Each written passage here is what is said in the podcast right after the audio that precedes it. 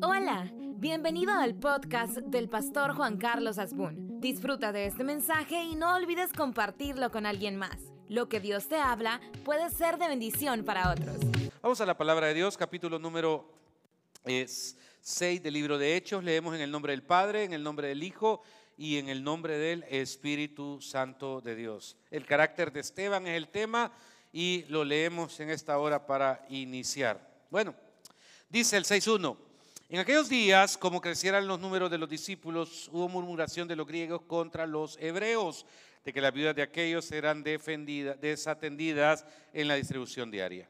Entonces los doce discípulos, los doce convocaron a la multitud de los discípulos y dijeron, no es justo que nosotros dejemos la palabra de Dios para servir a las mesas. Buscad pues, hermanos de entre vosotros, a siete varones de buen testimonio, llenos del Espíritu Santo y de sabiduría, a quienes encarguemos de este trabajo y nosotros persistiremos en la oración y en el ministerio de la palabra. Señor, háblanos en esta hora, enséñanos lo que es lo que tiene para nosotros, en el nombre de Jesús. Amén. No sé si usted lo ha notado, pero si usted lee la epístola a Corintios, a Filipenses, a Tesalonicenses, a Colosenses y cualquier epístola paulina, en el fondo lo que son son eh, recomendaciones, códigos de conducta, de procedimientos, eh, reflexiones teológicas o doctrinales, pero, en el, pero realmente cuando usted ve todos los rollos, lo que hay es tratar de dar un aporte a los problemas que hay en una congregación que hay un pleito entre hermanos, que el otro está distanciado, que el otro no ha llegado. Cuando usted ve, las epístolas son eso. Pero antes de las epístolas, el primer gran problema que hubo en una iglesia fue en la de los propios apóstoles. Y fíjese que aquí para mí es una lectura, porque encuentro la responsabilidad de las personas que Dios llama, aunque para muchos los pastores, los sacerdotes somos vivianes, vividores, mantenidos, y cualquier otro tipo de calificativo, porque se asume que no trabajamos y que chupamos de la sangre ajena. ¿Ok? Esa es la que la gente dice. Puede que tengan razón en muchos casos, pero no en los genuinos y los correctos. Y le explico por qué. Porque encuentro que realmente el Señor al que llama, lo llama con un propósito.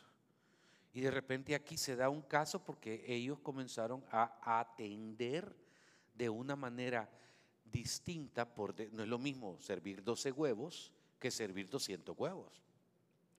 Y de repente, como se habían agregado muchas personas, comienzan entonces a complicarse y las mujeres de los griegos, llámese los no judíos, comienzan a sentir que están atendiendo en la comida primero a otras. Y entonces hay murmuración. La palabra murmuración no es nueva, la palabra murmuración es de siempre. Pero entonces, primera enseñanza, a mí me ubica que uno debe estar enfocado en lo que Dios le ha llamado a estar. ¿Ok? Y cuando dice que entre ellos crecía el número, eso es bueno, hubo murmuración de los griegos contra los hebreos de que las viudas de aquellos eran desatendidas en la distribución diaria.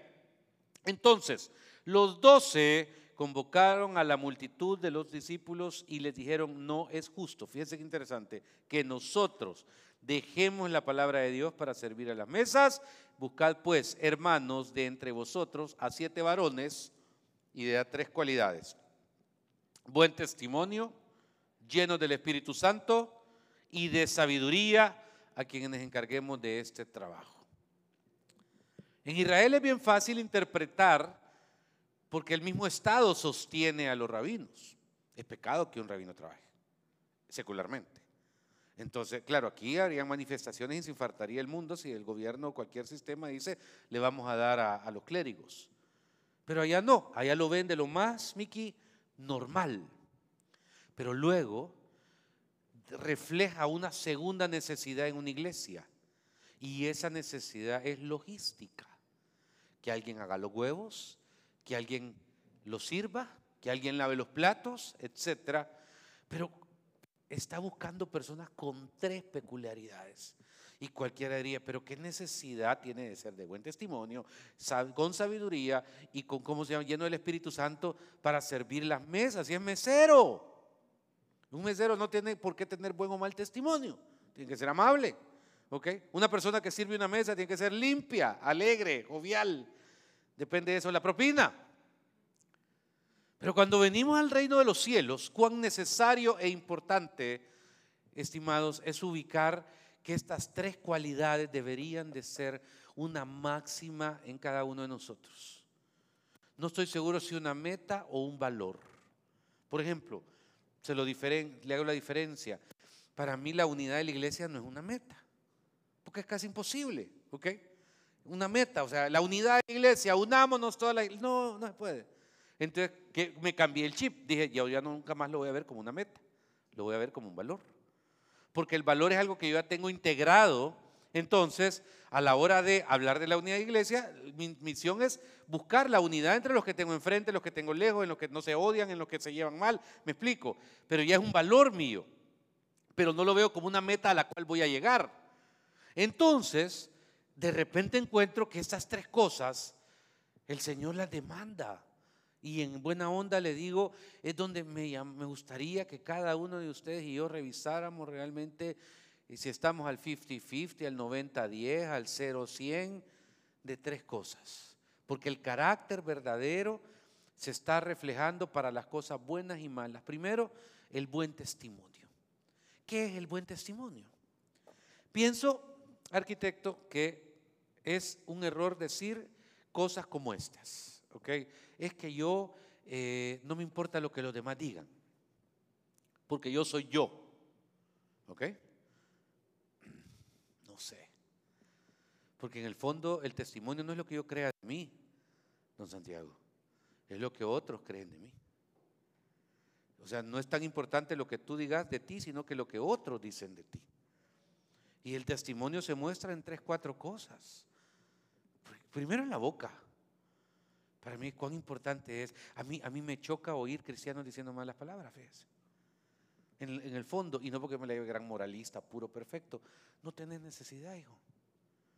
No tenés necesidad. Y entonces, de vez en cuando uno explota, pues uno explota y se me, a mí se me salen, sí, de vez en cuando. Pastora, usted se Sí. Un día esto que me machuqué, no quiero, no quiero mencionarle a quien mencioné en el grito, el de unción. Claro, pero, pero no me machuco todos los días. Ni busco machucarme para sacar lo que hay adentro. Tu testimonio es bien importante. Porque quieras o no, donde Dios te ha puesto, sos sal y sos luz. ¿Ok? Es necesario que digas, hey, mi testimonio es una regada, mi testimonio es un error, mi testimonio, tengo que mejorarlo. Y, aquí no se trata de ser hipócrita, ¿ok? No se trata de tener la apariencia, ¿verdad? De que te vas a hacer el Photoshop de testimonio para aparentar piedad y bondad. No, yo creo que tampoco tiene que ser con ser falso. Creo que la espontaneidad es una cosa que yo valoro y admiro en, como una cualidad de las mayores en el ser humano. Pero el testimonio es entender que hay cosas que puedes tocar y hay cosas que no puedes tocar. Dinero ajeno no puedes tocar. Comprometer tus valores, no puedes comprometer tus valores. Eh, tener eso, esa situación de, eh, un día esto me dijo alguien, mire pastor, ¿y por qué no abrimos otra cuenta y así usted escribe todas las cosas que quiere decir? No, ¿Me entiende? Ya siento yo que voy a ser troll. No, o sea, no. Hay que, hay que, hay que modernizar, creo yo, este, este mensaje. ¿Por qué? Porque desde la perspectiva de fe, para servir mesas en la iglesia, está diciendo los apóstoles que necesitan a alguien de buen testimonio. Porque cuando tratas de tener un buen testimonio, hermano, creo que hay un respaldo que te suma en el mundo espiritual a él. O sea, te forzás, porque puchica, te ultrajan y vos aguantás. Créeme, la vida da vueltas. Dijo el profeta, la vida es una tómbola. Y cuando menos sentís esas cosas que vos decís que me reprimo o que no hago porque quisiera decir, quisiera hacer, hay un relojito en la vida que no sé cómo funciona, pero sí te garantizo que funciona. Cuando menos sentís aquellas cosas que evitaron debilitar tu testimonio, hermano, obran en favor tuyo. ¿Está aquí, iglesia? Pero luego, primero dice de buen testimonio. ¿Y cuál es el segundo que dice? Lleno del Espíritu Santo entiéndase dos cosas. La llenura del Espíritu Santo, uno recibe al Espíritu Santo cuando recibe a Cristo, en el mismo momento. La iglesia establece la llenura como aquel momento hermoso donde recibís el don de hablar en lenguas, por ejemplo, ¿me entendés? Y aquel don donde en algún momento tenés una, un, un momento hermoso, una expresión espiritual, ¿ok? Eh, donde tenés un don, o sea, te sentí lleno literalmente, ¿ok? Donde tengo mi discrepancia con algunos puntos teológicos es que para mí el Espíritu Santo es un chorro que se vacía, es Dios, ¿ok? Estoy vacío, estoy lleno, como que es el carro, I empty and full, no. O sea, el Espíritu Santo es Dios, ¿ok? Y Dios no es un Dios débil, ¿me entendés? Para, para derretirse con el sol ni congelarse con el frío, porque Dios está sobre la materia. El Espíritu Santo está sobre las situaciones. Está en ti y no se va a salir resentido porque la regaste, cometiste un error, ¿ok? Puedes contristarlo, dice la palabra, que es una manera para interpretar que te hace sentir que no está bien. Pero esa llenura está, aunque vos digas que no está, está. Y esto es muy clave porque en el día a día, la llenura del Espíritu Santo para servir mesas, aparentemente te da una autoridad espiritual necesaria. La vida es una constante batalla en todo. Y donde siento de que muchas veces, hermano, la debilidad está en que no nos creemos quien Dios ya dijo que somos. Por fe. O sea, no puede estar a las 9 y 10 allá arriba, sí, y a las 11 y 10 en el suelo. Qué desgracia de mí.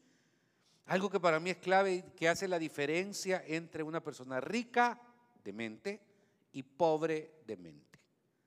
¿Ok? ¿Cuál es, pastor? La persona pobre de mente. Hoy le haces algo y diez años después se, acuerda de que le hiciste un desplante o un desprecio. Ay, sí, pero es que no. Le encanta, lleva una bolsa llena de, sufrimiento, de, autocomiseración. ¿Me entendés? Es que en el mes de mayo del 2018 yo me acuerdo que yo la saludé a usted en Simán y usted volvió a ver para otro lado. ¿Ok? Pobre de mente. Pero ¿sabe cuál es la diferencia del rico? Y quiere pasarlo en lo material también porque así funciona.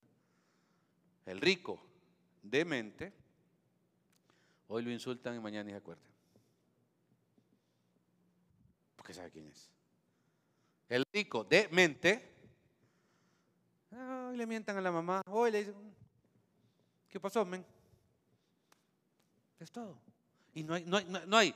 Y aquí es donde es bien importante, porque no es en la carne, no es en la terapia, sino que es en la llenura del Espíritu Santo. Porque la llenura del Espíritu Santo te enseña a ver irrelevantemente las cosas irrelevantes. Al no vivir dejándote llevar por temor. Dicen que va a ser el fin del mundo, pastor. Dicen que el meteorito está a la vuelta. Hoy hay, eh, hoy hay ¿cómo se llama? Eclipse lunar a las 10 de la noche. Hay que, o sea, y viví lleno de miedo y de temores. El fin del mundo va a haber, yo sé cómo. ¿Cómo va a terminar el mundo? Con una explosión, ahí lo dice. ¿Cuándo va a ser eso? Bueno, primero está un evento que es el arrebatamiento de la iglesia, después un periodo que se llama milenio, la guerra de Gog y Magog, y de repente, después de, de todo eso, viene la Nueva Jerusalén, que es un cubo, literalmente, dice que la misma medida la Nueva Jerusalén de anchura lo tiene de alto y lo tiene de adentro. ¿Y qué es eso? Un cubo. Y, que después, y ahí está en la calle de oro, el mar de cristal y todas las cosas que usted quiera. ¿Y de ahí qué va a pasar? Todos los elementos serán encendidos. Ahí está. Como una explosión, donde la materia, pluk. Pero eso cuándo va a pasar? Y, ¿me entiende? Donde uno tiene que tener eso es la llenura. Hay gente que vale la pena, hay gente que no vale la pena.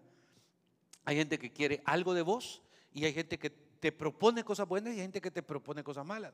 Hay, de repente el manejo de las relaciones, ya vamos a ver eso.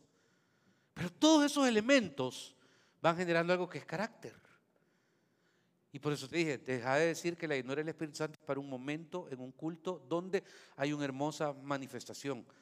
Eso es bonito, pero la llenura es más, papá. No me hagas, no me hagas al Espíritu Santo como que churrito, es el de Dios. Y lo tercero, sabiduría. La palabra sabiduría para servir mesas es algo de oro. Creo que nos cuesta entender que ser sabio no es ser vivo, ni ser eh, oportunista, ni ser alguien eh, que las puede todas, todas. Los sabios se equivocan. Pero no es una sabiduría humana, tiene que ver con Dios también. Alguien me decía y lo compartía con él, que está en un proceso financiero bien difícil, pero siempre que sale se vuelve a meter. Entonces me dice, esta vez no le estoy pidiendo a Dios que me pague las deudas, aunque quiero que me las pague pero le pido sabiduría para no meterme tanto ya en ellas. ¿Ve? ¿Dónde viene la diferencia? No se trata que aparezca otro préstamo, no se trata que aparezca otra tarjeta. Se trata de tener sabiduría para poder manejar las tarjetas y no que las, tarjetas te manejen a vos. Son dos cosas distintas. Pero esos tres requisitos, hermano, que le piden en el Departamento de Recursos Humanos de la primera iglesia en Jerusalén, son para hombres y entonces pasan, llegan a la recta final siete. Y estos siete le llamaron diáconos. Y estos se llaman, agradó la propuesta a toda la multitud y eligieron a Esteban, varón lleno de fe y del Espíritu Santo, a Felipe, a Prócoro, no lo quería la mamá, a Nicanor, a Timón, a Pármenas y a Nicolás, prosélito de Antoquía, los cuales se presentaron ante los apóstoles, quienes orando les impusieron las manos y crecía la palabra del Señor y el número de los discípulos se multiplicaba grandemente. En Jerusalén también muchos de los sacerdotes obedecían la fe. Hasta ahí todo bien. Ahora, a mí me sorprende, y voy a hablar de Esteban, porque es el que más luz nos da, que de repente encuentro en el carácter. Tenía mi debate sobre si iba a enfocar esta prédica en el carácter emocional. Eh, no entiende, como siempre lo he dicho, respeto el, libro de los hermanos Lehey, de los esposos Lehey, pero todavía ninguna escuela seria, seria de psicología ha validado o aprobado los cuatro temperamentos que ellos llevan en su libro. Flemático, sanguíneo, colérico y cuál es el otro? y melancólico. O sea, está bonito el libro, pero serio no es. Sin embargo, donde, donde entiendo que quise llevar este mensaje, más allá de que el temperamento es las emociones, a, a, entender que hay un hombre que pasa una prueba en la cual termina humanamente mal porque muere. ¿Ok? Porque el del cual estoy hablando muere, apedreado por su fe. Y hubiera sido maravilloso que hubieran aparecido siete mil ángeles con aquellas armas que parecen de helicóptero, a darle a todos aquellos que estaban apedreando bala por piedra, bala por piedra, bala por piedra. Pero no aparecieron. Y entonces, al no aparecer, quiero que vean los acontecimientos siguientes. Esteban, lleno de gracia y de poder, hacía grandes prodigios y sanaba que dice, perdón, y señales entre el pueblo, versículo 8. Entonces se levantaron unos de la sinagoga llamada de los libertos, de los de Sirene, de Alejandría, de Cilicia y de Asia, disputando con Esteban, pero no podían resistir la sabiduría y el espíritu con que hablaba. Entonces sobornaron a unos para que dijesen que le habían oído hablar palabras blasfemas contra Moisés y contra Dios. Y soliviantaron, qué buena palabra, al pueblo, a los ancianos y a los escribas, y arremetiéndoles arrebataron y trajeron, le arrebataron y trajeron al concilio. Pusieron testigos falsos que decían que este hombre no cesa de hablar palabras blasfemas contra este lugar santo y contra la ley. Pues le hemos oído decir que ese Jesús de Nazaret destruirá este lugar y cambiará las costumbres que nos dio Moisés. Y entonces todos los que estaban sentados en el concilio, al fijar los ojos en él, vieron su rostro como el rostro de un ángel. A esto yo lo quisiera para ayer, no se lo juro. Ya me dijo que era un hombre de fe, que era un hombre que tenía de nuevo, que era un hombre que hacía prodigios, que era un hombre que hacía señales. Y me dice cuando me lo presentaron para la entrevista, hermano, que era lleno de fe del Espíritu Santo. Y para colmo que hablaba con denuedo. Y ahora me salen con que cuando lo veían, veían un ángel. No, o sea, este de ayer no. Ya, ya le firmo, le endoso la casa. Pero, pero Créeme de que aquí es donde vienen las disyuntivas y por eso quizá esta iglesia no, no, es de, de 100 mil gente, porque no te quiero jamás ni manipular ni siquiera una coma de un texto. La vida no siempre es fácil y no siempre es alegre. ¿Ok? La vida tiene etapas y momentos que no esperabas, curvas peligrosas, baches que pinchan llantas, Y cuando menos sentís, podés llegar a decir, ¿dónde está Dios? ¿Qué se hizo Dios? ¿Por qué no está conmigo en este momento? Y puedes culpar a otros, culparte a vos mismo, culpar al mismo Dios. Y yo no me voy a meter ahí. Pero sí quiero contarte que este hombre, en primer lugar, no merecía humanamente su destino. Dos, su temperamento le sirvió no solo para estar con Mickey en Orlando, sino para que estar en lo más podrido en una sociedad que manipuló un juicio entero para destruirlo y dañarlo. Ya vimos que mintieron, ya vimos que son falsos testigos, ya vimos que sobornaron, pero ni, ni las cosas más grandes, porque, santo, ni he comenzado, pero ni las cosas más grandes, difíciles, lo quebraron. Porque comienza a dar un discurso cuando lo confronta, que si usted no es de los que lee la Biblia y quiere saber cómo se lee, qué dice toda la Biblia en cinco minutos, lea el capítulo 8 de Esteban. Este capítulo, el 7, perdón, me condensa, y como speech, como discurso es perfecto. En, en cinco minutos, en cuatro, me condensa la Biblia entera. A mí me gusta, uno de mis hobbies es leer discursos o ver discursos. Mi favorito es el de Kennedy, John F. Kennedy en, en, Berlín. Buenísimo. Eh, el de Barack Obama en su discurso de aceptación en Chicago, cuando acepta la primera presidencia. Uno que, escribió Napoleón eh, semanas antes de la batalla de Waterloo. El de Martin Luther King también es muy bueno. Y el superior a todos es el del Sermón del Monte. Ahí no hay comparación. Pero este está en el top 10.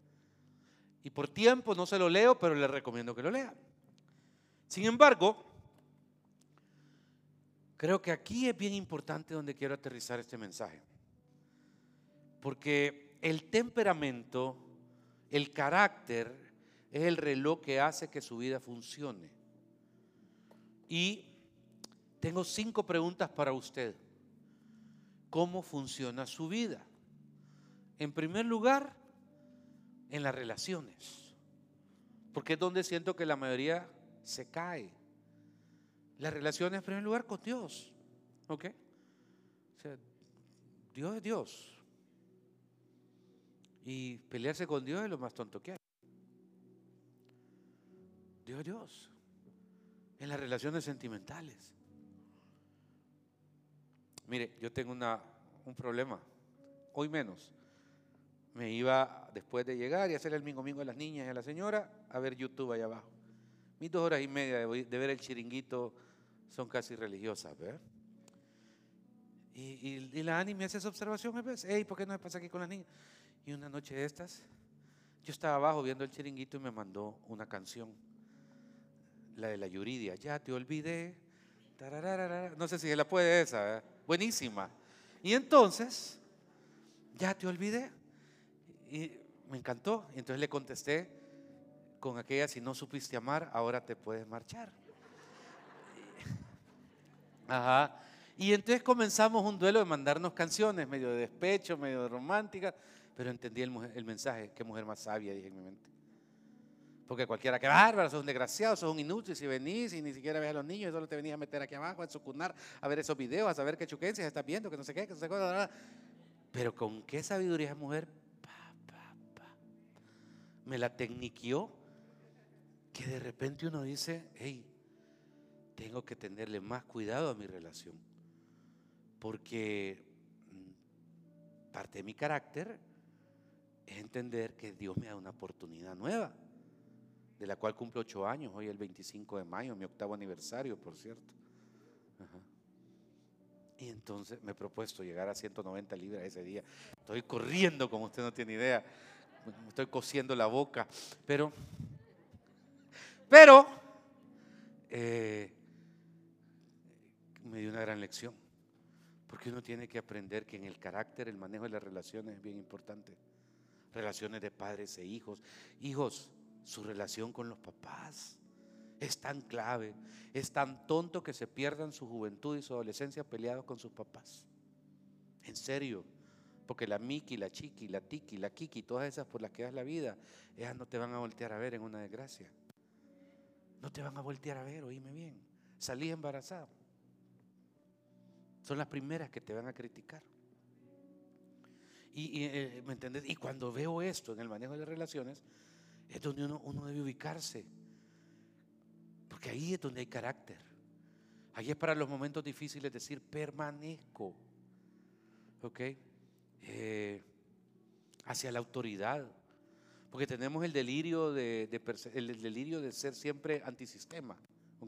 En las mismas casas. Yo digo blanco, el otro dice negro. En el, en el, trabajo, el propietario de la empresa es el enemigo. Él es el explotador. ¿Ok? Eh, y, de repente en otro lado, y cuando menos sentís, la onda es que tú sos el, el joker perfecto, el incendiario de todo. ¿Y a dónde te lleva eso? Decime. ¿A dónde te lleva eso? Tenés que aprender a entender que el manejo en las relaciones, hablando de autoridad, ¿cuál es este sometimiento a Dios? Yo se lo he dicho, o sea, yo no quiero ser un pastor impositivo, jamás, no. Tiene que, no, no, no, no, no.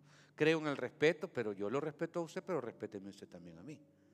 Porque en ese respeto mutuo, yo voy a cumplir mi rol y usted también cumple el suyo en el propósito del reino. Un día vino alguien hablando pestes aquí, de no sé qué, de un, de, de, de, no sé qué, y un servidor, creo que el culto de las nueve, vea que usted no es de aquí.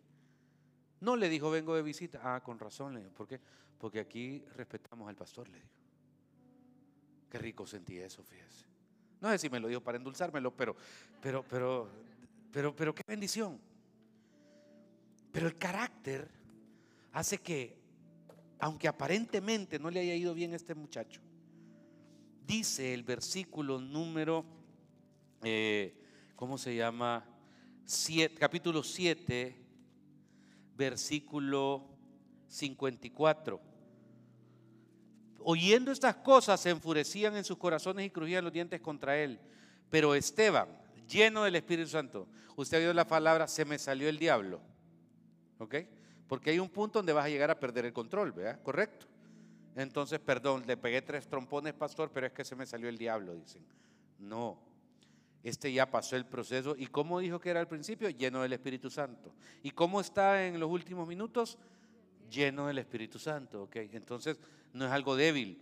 Puestos los ojos en el cielo, vio la gloria de Dios y a Jesús que estaba a la diestra de Dios. Esto es muy importante, iglesia. ¿Qué vamos a ver al morir? A Dios. Ahí está. Yo siempre digo bromeando, uno está bromeando, lo deseo que el día que yo parta quiero ir a ver a Noé, quiero ir a visitar dos que tres por ahí y a mi abuela. Mi abuelita para mí, yo la quiero, es maestra mi respeto, es la primera que voy a saludar, digo yo. Pero realmente, pastor, ¿y qué pasa cuando morimos? Ahí está. Este ya está en su etapa de agonía y dice la palabra que lleno del Espíritu Santo, puesto los ojos al cielo, vio la gloria de Dios y a Jesús que estaba a la diestra de Dios. Ahí ya las piedras no duelen, Tenés que estar más pendiente, ¿oíste? Ahí las piedras ya no duelen. Dele, dele, dele, dele, dele. Aquí hay más. Y entonces, y dijo, porque esto lo dice el de su boca, he aquí veo los cielos abiertos y al Hijo del Hombre que está a la diestra de Dios. Entonces ellos dando grandes voces se taparon los oídos y arremetieron a una contra él y echándole fuera de la ciudad le apedrearon y los testigos pusieron sus ropas a los pies de un joven que se llamaba, que chiquito es el mundo, una semana después, este que quizás es el que había pisteado para que fueran los falsos testigos, una semana después iba camino a Damasco, creyendo que su misión era la misión, y cae al suelo cuando una voz le dice, Saulo, Saulo, ¿por qué me persigues? Y ya sabe la historia. Y puesto de rodillas, clamó a gran voz, Señor, no les temas, no les tomes en cuenta este pecado. Y habiendo dicho eso, durmió. Hermano, Quiero cerrar esta enseñanza pidiéndole que cierre sus ojos. Que usted se haga una pregunta, ¿cuál es su carácter? O sea, en serio, viejos, ancianos, niños, jóvenes, adultos, mujeres, hombres, ¿cuál es el carácter? Porque carácter no es ser fuerte, no es ser jodido, no es ser bravucón, ¿ok? Carácter no es eso. Carácter es pararse en sabiduría, en llenura del Espíritu Santo. Y hermano, eh, y como dice este texto, en fe. Sobre estos principios, testimonio, llenura del Espíritu Santo y sabiduría, es donde tenemos que aprender a vivir la vida, los momentos buenos y los momentos difíciles. Gracias por ser parte de este podcast. Si este mensaje te gustó, lo puedes compartir en tus redes sociales y suscribirte. Dios te bendiga.